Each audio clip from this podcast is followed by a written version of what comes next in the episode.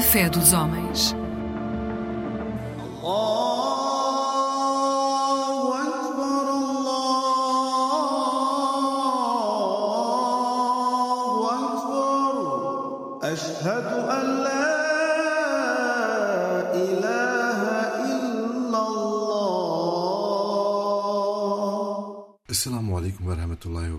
Que a paz e as bênçãos de Deus estejam com todos nós.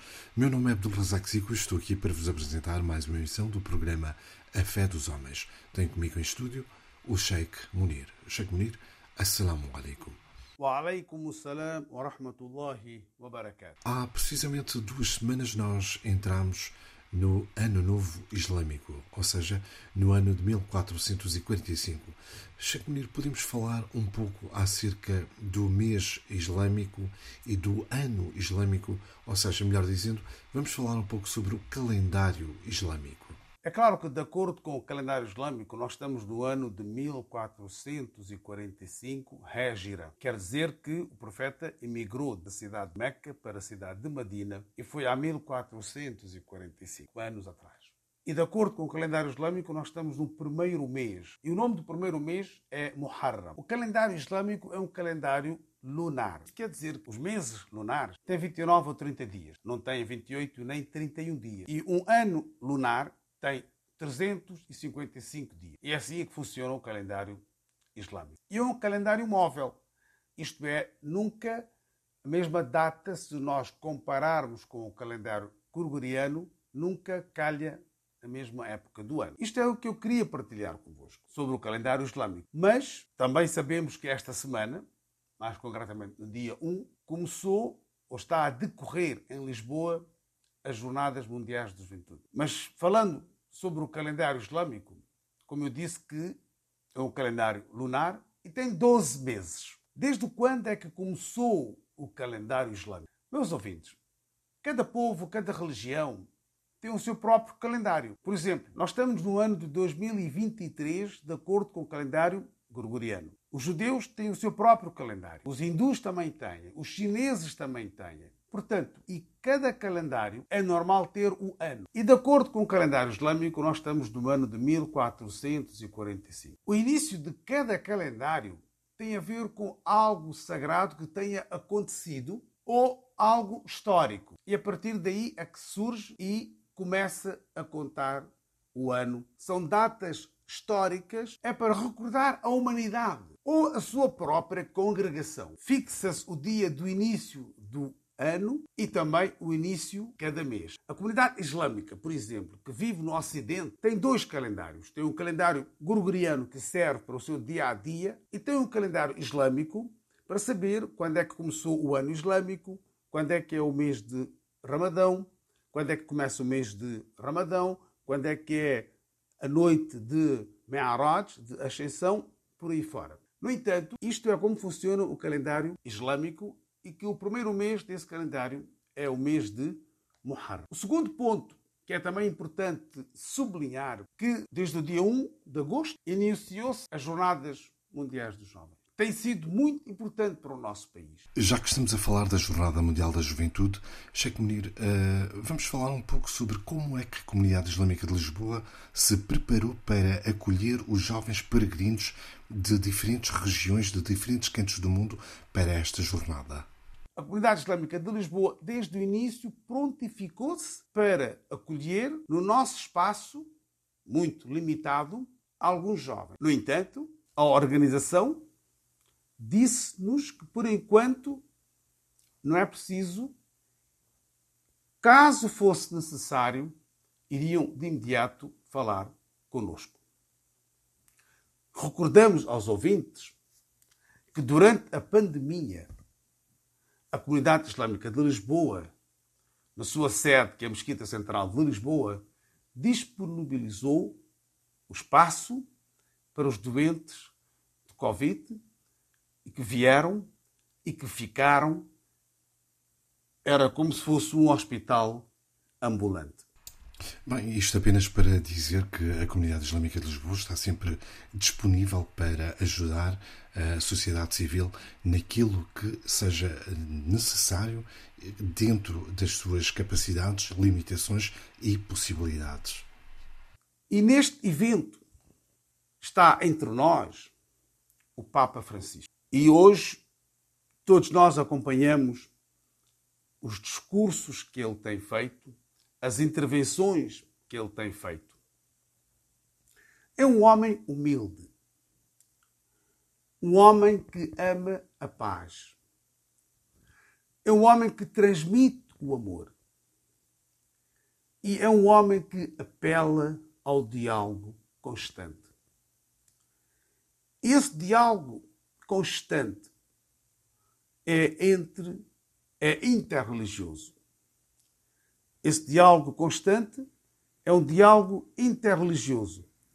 E nesse diálogo interreligioso, o Islão também vem, participa, os líderes religiosos muçulmanos também participam.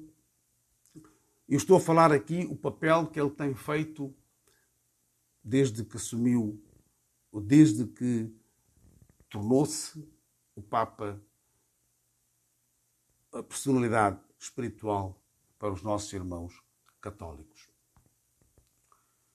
O diálogo interreligioso com todas as confissões, com todas as religiões, ou melhor assim, com todas as pessoas, independentemente do credo. Este é o apelo que ele faz. É uma oportunidade e um desafio para todos nós mantermos esse diálogo, mantermos esse diálogo interreligioso mais ativo em Portugal e no mundo. Não é só durante os eventos, mas sim depois disso, manter continuamente um diálogo interreligioso entre os líderes religiosos, entre os jovens das várias crenças, aprender e ensinar. Mas falando em Portugal, tem havido esse diálogo. Espero que depois desse grande evento, o diálogo ainda mantém-se mais ativo. No entanto, infelizmente, em alguns países os direitos humanos são violados. Infelizmente, alguns Estados violam os direitos humanos. Infelizmente, nós estamos a passar por uma guerra que, ao meu ver, é desnecessária, mas com o diálogo, esperemos que essa guerra termine o mais depressa possível, porque quem mais sofre com as guerras são as pessoas inocentes, indefesos. Faz-nos refletir para que, havendo diálogo, as pessoas possam refletir da violação da liberdade que estão a fazer e que não lhes seja retirada a liberdade de expressão e a liberdade religiosa. Atenção, a liberdade de expressão temos de ter a consciência que a minha liberdade termina onde começa a liberdade do outro. Eu não posso dizer tudo e tudo que me apetece e usar o rótulo da liberdade de expressão. Eu tenho que meter as palavras, eu tenho que refletir o que eu vou dizer. Estarei ou não a expandir ódio por isso é que é dito a minha liberdade termina onde começa a liberdade do outro. Já agora, que papel tem a Mesquita Central de Lisboa na promoção da tolerância, da misericórdia e da igualdade entre os muçulmanos e os não muçulmanos em Portugal? A Mesquita Central de Lisboa sempre teve um papel muito importante e promotor do diálogo, do respeito, da igualdade, da misericórdia para com todos. E este será o nosso papel. E assim manter-se-á. É o nosso dever de manter as mesquitas abertas para que, para que as pessoas possam visitar. E desde que começou as jornadas, diariamente ou de hora em hora, para não dizer de meia hora, meia hora, temos jovens peregrinos que visitam e que visitaram e que irão visitar a nossa mesquita com uma equipa preparada para os receber, para conversar, ensinar, explicar, é mais explicar o que é o Islão, qual é a crença que os muçulmanos têm, uma vez que esse encontro é dos cristãos católicos, o que é que o Islão fala sobre Jesus, o que é que fala sobre Maria, o que é que fala sobre os evangelhos, o que é que fala sobre os discípulos, e tem sido muito, muito frutífero. E para finalizar, que mensagem é que deixa o Sheikh Munir? Com a paz, com amor, iremos alcançar aquilo que no passado achávamos que era impossível. Esta é a mensagem para hoje. E agradeço imenso por me terem ouvido. Wa alaikum salam wa rahmatullahi wa barakatuh. Que Deus Todo-Poderoso nos abençoe, que a misericórdia infinita se expande. Como disse Francisco de Assis, onde há ódio, eu trago o amor. Que eu traga a paz onde há guerra. E que todos nós possamos viver e conviver em paz e em harmonia. Assalamu alaikum wa rahmatullahi wa barakatuh. E chegamos assim ao fim de mais uma emissão do programa A Fé dos Homens. Meu nome é Abdul Razak Zico e estarei consigo no próximo programa. Até lá, que a paz e as bênçãos de Deus estejam com todos nós. Allahu Akbar, Allahu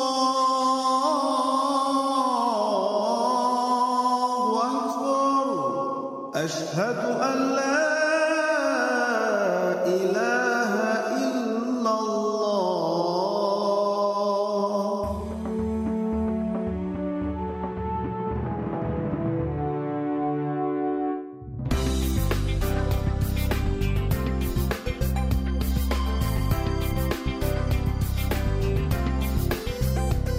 Eclésia Igreja Católica.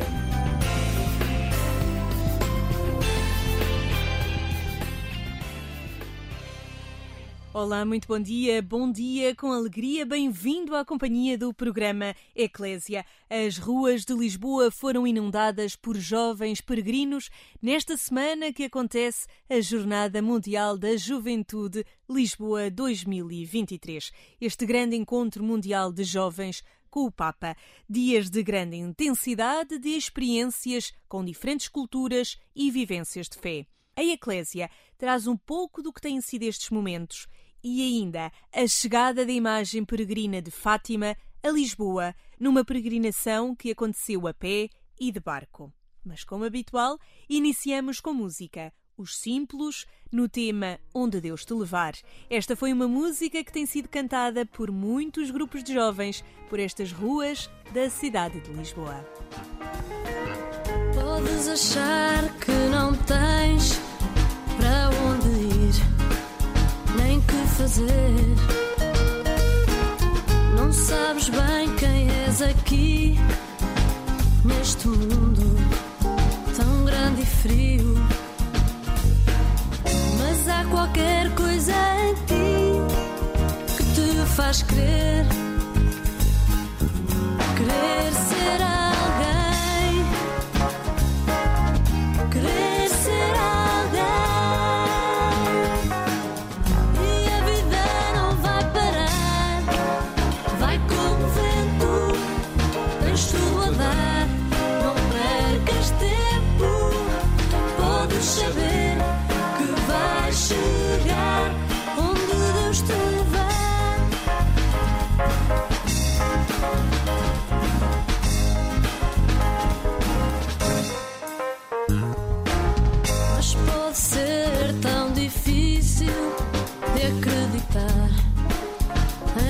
Assim? Será que Deus te vai lembrar de me ajudar? Será que sim? Mas há qualquer coisa em mim que me faz crer.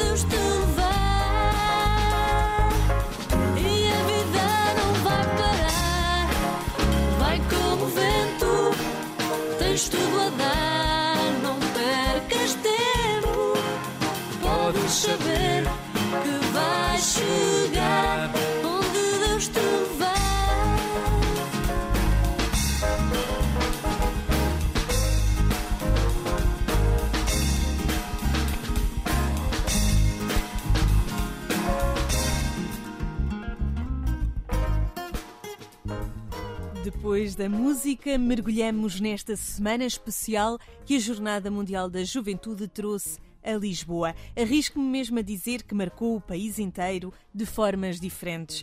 Quase todos os países estiveram representados neste encontro mundial, com mais de 350 mil peregrinos inscritos.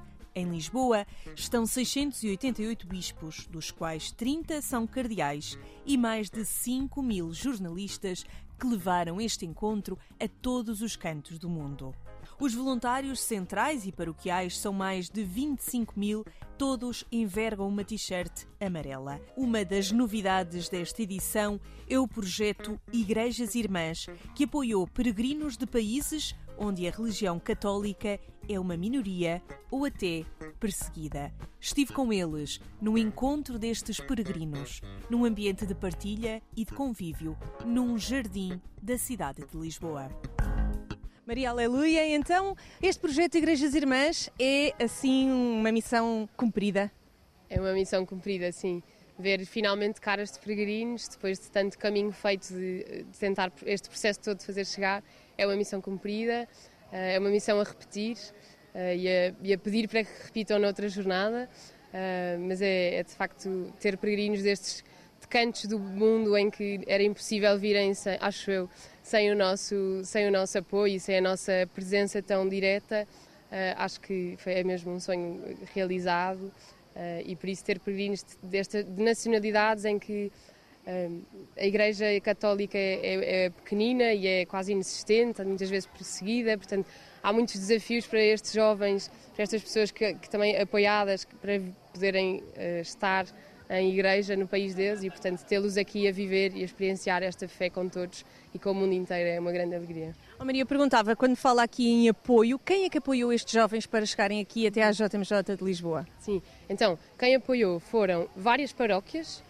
de várias dioceses uh, e alguns colégios, algumas, alguma, algumas uma ou duas famílias assim em, em mais individual, algumas realidades eclesiais que não, que não paróquias, mas que estão muito ligadas também às paróquias, alguns movimentos também. Estes jovens, quando chegaram aqui, hoje foi assim o primeiro encontro que eles tiveram todos juntos, o que é que têm mais curiosidade de virem viver, de virem descobrir neste caso também? Acima de tudo, acho que a primeira coisa é de ver que há uh, muita gente a partilhar aquilo que eles vivem e aquilo em que acreditam e que celebra isso com tanta força. Portanto, eu acho que é, tem essa curiosidade de perceber o que é que é um mundo inteiro uh, a celebrar Jesus Cristo e a, e a viver a mesmo, aquilo em que acreditam. A segunda, acho que é uh, também uma curiosidade e uma tentativa de perceber o que é que aqui vão ganhar para levar, uh, para levar para os países, para levar para com quem não teve a oportunidade de estar, mas que eles vão saem e estão entusiasmados também para beber o que puderem, para poder, para poder voltar para o país e, e partilhar isso com todos. Um, e acho que a terceira, estar também com o Papa Francisco, poder partilhar aquilo que todos os jovens, também esta alegria de estar com todos, uh, especial também com encontros com o Papa Francisco. Acho que que nacionalidades é que estamos aqui a falar que estes jovens trazem aqui também de novo à JMJ? Sim, Então falamos de nacionalidades assim espalhadas pelo mundo inteiro, muita presença da Oceania, conseguimos fazer assim eh, uma jornada com, muito, com a presença de toda a Oceania e portanto temos jovens apoiados e são do Palau, de Vanuatu, das Fiji, eh, talvez ilhas que se calhar nem conhecem. Eh, depois temos alguns países africanos como a Mauritânia, o Níger, Argélia. Eh, temos também eh, muitos países asiáticos, o Butão, a primeira vez que o Butão está representado numa JMJ, é assim, uma grande alegria. A Mongólia, o Tajiquistão, o Turcomenistão. e depois ainda assim também mais para as Caraíbas, temos muitas ilhas da- das Caraíbas também representadas. E hoje, claro, aqui um momento alto em que se encontram todos e que provam pastel de nata. Exatamente, portanto, levar o pastel de nata foi o, levar aqui o, o adereço de, de um extra de, de- de Portugal e de saírem com este, com este doce de pastel de nata, assim, para, poderem saber o que é que também é, quem vem a Portugal normalmente prova um pastel de nata e, portanto, assim, assim o quisermos. Muito obrigada, Maria. Paulo Rodrigues Batita, eh, de Moçambique. Paulo, como é que foi toda esta preparação para vir à sua primeira Jornada Mundial da Juventude? Sim, sim. Primeiro, agradecer a oportunidade que me é dada. A preparação não foi tão fácil, mas tudo deu-se na graça do projeto Irmãs e Igrejas. Elas é que motivaram, que me- nos tiraram, de- principalmente para mim, de Moçambique para cá. Então, numa parte, eu agradeço a eles, porque na sua maioria são eles que fizeram, mas foi uma grande e longa viagem uma longa caminhada. Isto porque saí de Moçambique para essa jornada no dia 16 do mês passado, que foi junho, julho. Então, até aqui estou em andamento. Eu estou na província de Cabo Delgado, eh, na diocese de Pemba, para eh, sair lá no dia 16 e cheguei em Maputo. Maputo, devido ao visto, fiz uma semana. De novo, saí do Maputo para cá. Diretamente fui, isso foi no dia 24, se a memória não me falha, fomos diretamente para a Braga, onde conhecemos também uma realidade, uma realidade mesmo. Por isso que em algum momento posso dizer que estou sem palavras, como sendo a primeira vez, estou aqui a conviver com os meus irmãos que saem de outros países. Paulo, vem de uma realidade muito difícil. Cabo Delgado, Pemba, conhecemos bem pelas notícias que nos chegam. Como é chegar aqui e respirar Portugal? é, é mais confortável, comparando com a situação e a nossa realidade própria daquela zona, devido um core-core de um lado, outro lado é bu, bu, bu, bu, que é o caso das guerras, mas graças a Deus é, é uma grande diferença e é um benefício por estar aqui com essa gente acolhedora. Paulo, se encontrasse, se estivesse com o Papa Francisco, o que é que tinha para lhe dizer? Se eu me encontrasse com o Papa, o meu pedido seria dele rezar por Cabo Delgado, rezar por muito, o mundo todo, devido aos insurgentes. Digo isso porque é uma realidade que eu já vivi, que eu vivo lá em Cabo Delgado, que pedisse devi- para que os nossos irmãos que estão de uma forma direta, também para aqueles nossos irmãos que trabalham no bem do povo, me refiro dos militares, que de- deles que ele lhe dê as forças de podermos estar em paz e tranquilo neste mundo. O que é que quer levar para Moçambique, para o seu povo, no final desta Jornada Mundial da Juventude? É, para mim, a primeira coisa que eu quero levar é a mensagem do Papa. Acima de tudo, levar também que eu, quando chegar lá, não fique só parado, consiga andar, porque não vem fácil chegar aqui. Do que eu for a ganhar, levar até aos confins, independente da guerra, independente do medo, do mesmo jeito que Maria levantou-se apressadamente, eu gostaria que eu também saísse aqui apressadamente para ir dar a boa nova, para ir dar, principalmente no seio dos jovens, dar esta mensagem útil e boa, que não levemos só a mensagem para na cabeça, levemos para entrar no terreno, pondo assim em prática. Muito obrigada. Muito obrigado. Depois deste testemunho sobre o projeto Igrejas Irmãs, convido a ouvir nesta manhã, no programa Eclésia, um trecho do hino da Jornada Mundial da Juventude, bem conhecido já, mas que nos acompanha também nestes dias.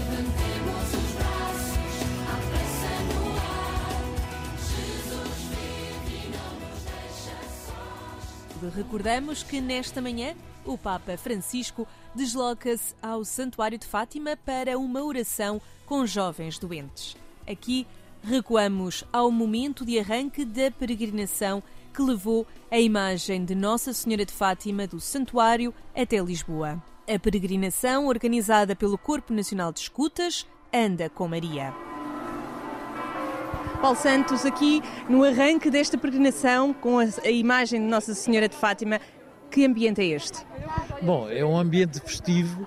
Eh, os nossos peregrinos, essencialmente franceses, que já estão aqui connosco, chegaram de viagem, viajaram a noite toda, mas eh, vieram a cantar, eh, estão super animadíssimos a fazer o check-in e a prepararem-se para esta caminhada que hoje arranca aqui de Fátima e que chega dia 31 a Lisboa de barco, porque a meio do processo nós vamos em Vila Franca parar de andar a pé e vamos de barco até Lisboa, que acho que é um momento também bastante interessante para esta peregrinação.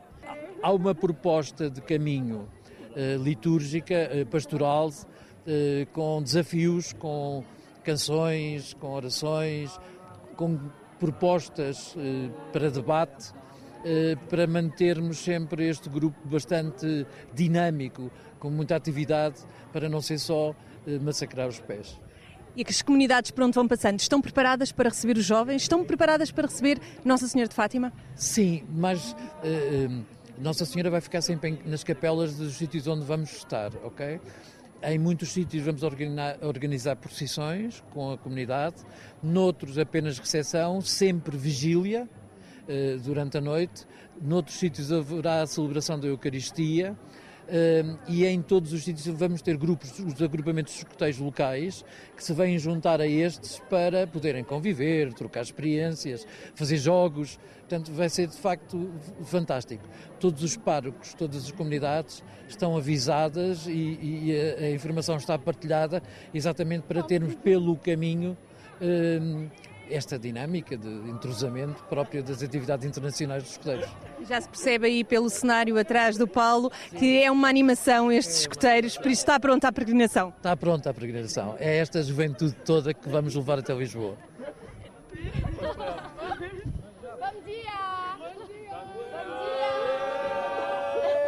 Padre Luís Marinho, estamos no arranque desta peregrinação que os vai levar estes jovens à Jornada Mundial da Juventude na companhia de Maria. O que é que se espera desta peregrinação?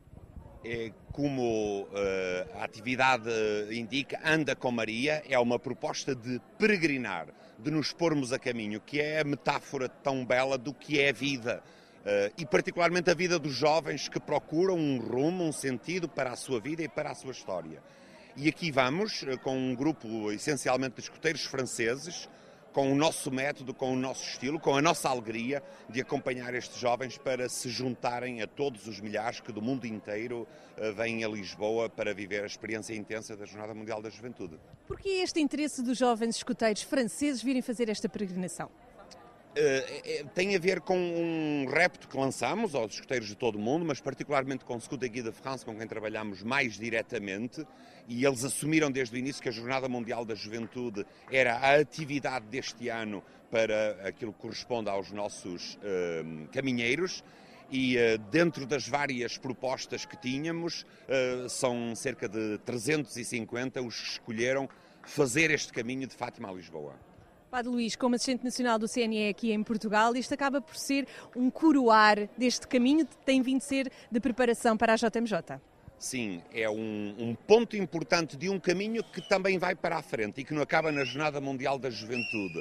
A força do escutismo é que tem uma proposta que acompanha jovens dos 6 aos 22 anos. Portanto, tenho a certeza que aqueles que participam nesta peregrinação, os escuteiros de Portugal e de todo o mundo que estão envolvidos nas mais diversas equipas, continuarão no seu pequeno grupo, na sua comunidade, na sua paróquia, a ser parte de uma igreja que caminha, que caminha com jovens e que oferece aos jovens uma proposta de uma vida feliz.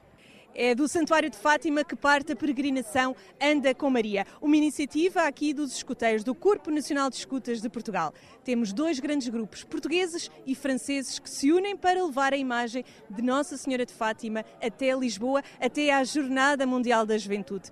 Pedro Pierre veio da França. Que momento é este de estar em Fátima e ir nesta peregrinação?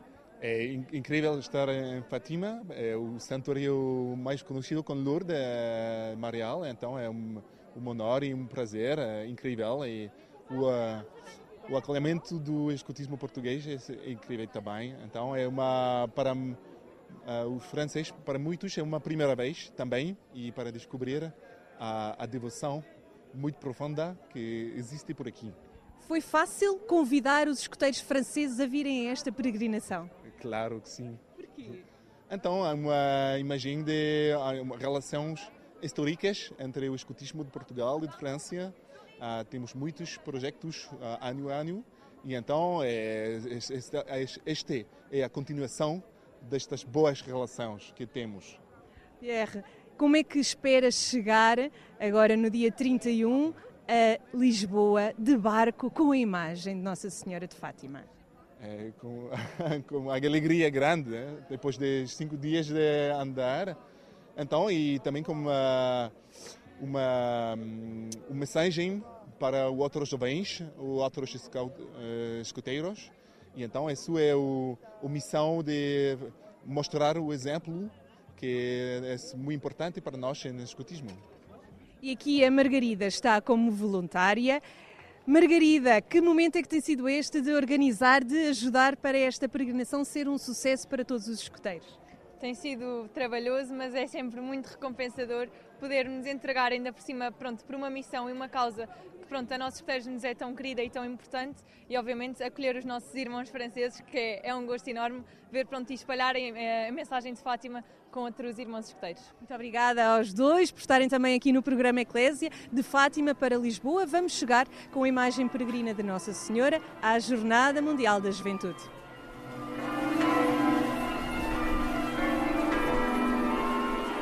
Foram mais de 400 escuteiros que percorreram 140 quilómetros, pararam em várias localidades, foram acolhidos pelas comunidades locais em ambiente privilegiado de vigília noturna e passado cinco dias, chegaram a Vila Franca de Xira para seguir em procissão marítima até Lisboa. Eu estive lá a acompanhar. Inês Antunes. 1239 Valdeminhosos.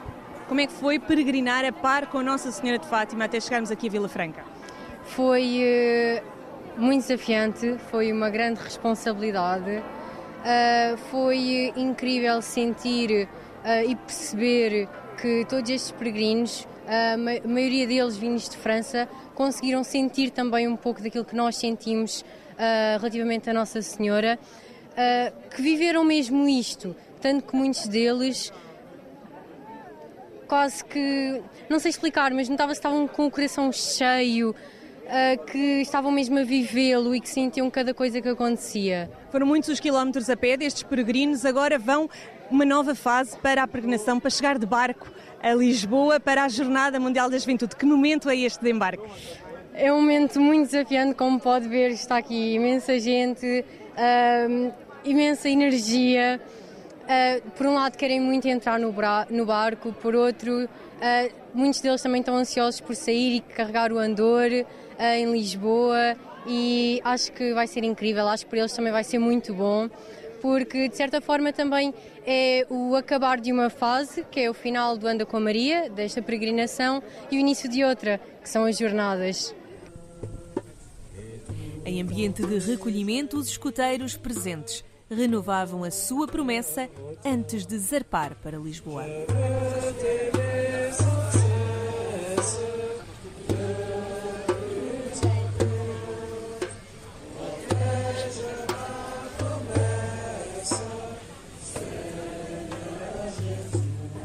Daniela Gonçalves, agrupamento 869, São Martinho do Porto.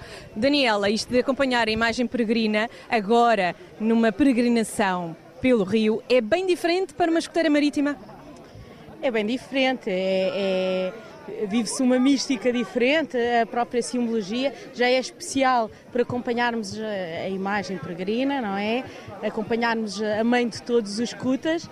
Na água tem outro sabor, não é? Diz-nos especialmente a nós, escuteiros marítimos, uh, orgulha-nos especialmente uh, esta parte, esta etapa até, até Lisboa. Enquanto os outros têm muita curiosidade de entrar num barco e fazer este percurso, para vocês, escuteiros marítimos, não é uma novidade? Não é uma novidade, mas se calhar seremos os mais preocupados a bordo, conscientes de tudo o que possa acontecer, mas certamente está tudo uh, previsto e correrá tudo bem.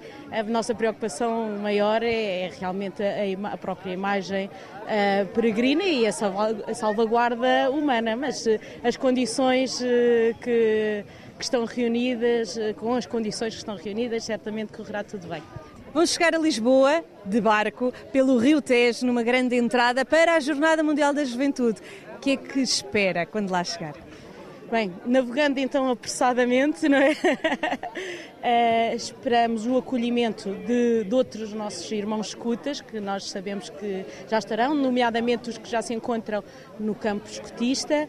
Uh, sabemos que vão, vão estar lá a acolher-nos, também a receber os irmãos deles, principalmente os franceses, que estão aqui uh, massivamente.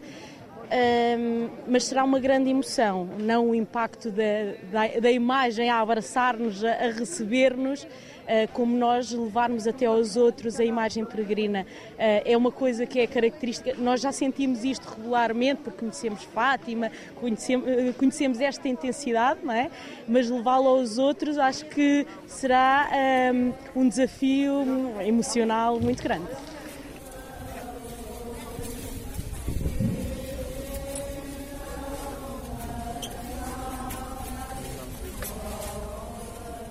Era ao som da conhecida música O Ave de Fátima que a imagem peregrina número 2 de Nossa Senhora partiu de Vila Franca de Xira até à capital portuguesa.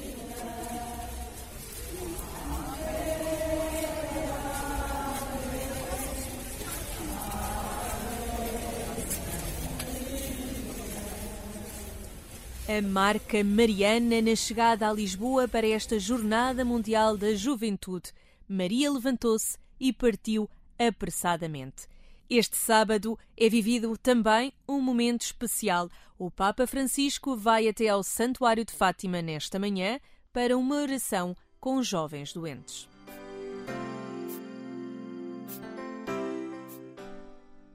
E, como habitual neste programa Eclésia, seguimos para o comentário à liturgia deste domingo. Faz-nos companhia o Padre Manuel Barbosa, sacerdote deoniano.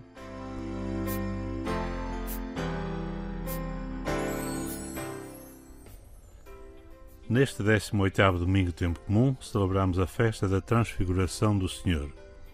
Somos convidados a contemplar a divindade de Cristo que se manifesta aos nossos olhos e penetra nos nossos corações. A primeira leitura fala da revelação de Deus em termos de visão, cena grandiosa do Filho do Homem servido por todos os povos. A visão do profeta Daniel acontece quando o povo sofre a perseguição e a deportação. Nesta situação, que parece desesperada para a fé, Deus anuncia o seu grande projeto de enviar não um anjo ou qualquer outro mensageiro celeste, mas o Filho do Homem.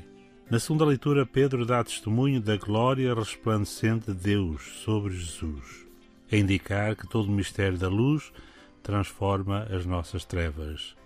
Isso constitui um motivo de esperança para todos nós que estamos a caminho e um incentivo a sustentar a nossa espera do regresso de Cristo. O Evangelho relata o episódio da Transfiguração em que a voz do Pai designa Jesus como seu Filho muito amado, aquele que devemos escutar. Aqui está todo o sentido da festa de hoje.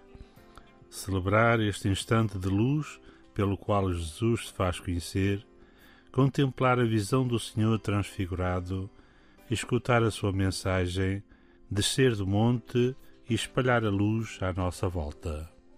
A transfiguração de Jesus revela-nos que a nossa existência é dom ao serviço dos irmãos, nunca uma vida fracassada de sentido. A transfiguração de Jesus grita-nos do alto daquele monte: Não desanimeis diante das dificuldades, pois a transfiguração não conduz ao fracasso, mas à ressurreição, à vida definitiva, à felicidade. A transfiguração de Jesus leva-nos a regressar ao mundo para testemunhar, mesmo contra a corrente, que a realização autêntica está no dom da vida. Obriga-nos a atelarmos-nos no mundo, nos seus problemas e dramas, a fim de darmos o nosso contributo para o surgir de um mundo mais justo e mais feliz. Hoje, em Portugal, celebra-se a Jornada Mundial da Juventude, com a presença do Papa Francisco. Mais de um milhão de jovens são convidados a recentrar as suas vidas em Cristo vivo, a deixarem-se transfigurar por Ele. Que bela coincidência da transfiguração com o lema desta jornada preparada durante quatro anos. Maria levantou-se e partiu apressadamente para a montanha. Assim fez Maria, assim fizeram os três discípulos, assim fazemos nós. Levantemo-nos, partamos apressada e urgentemente ao encontro de Cristo, saindo transfigurados e evangelizados desse essencial encontro para evangelizar o mundo com entusiasmo e alegria.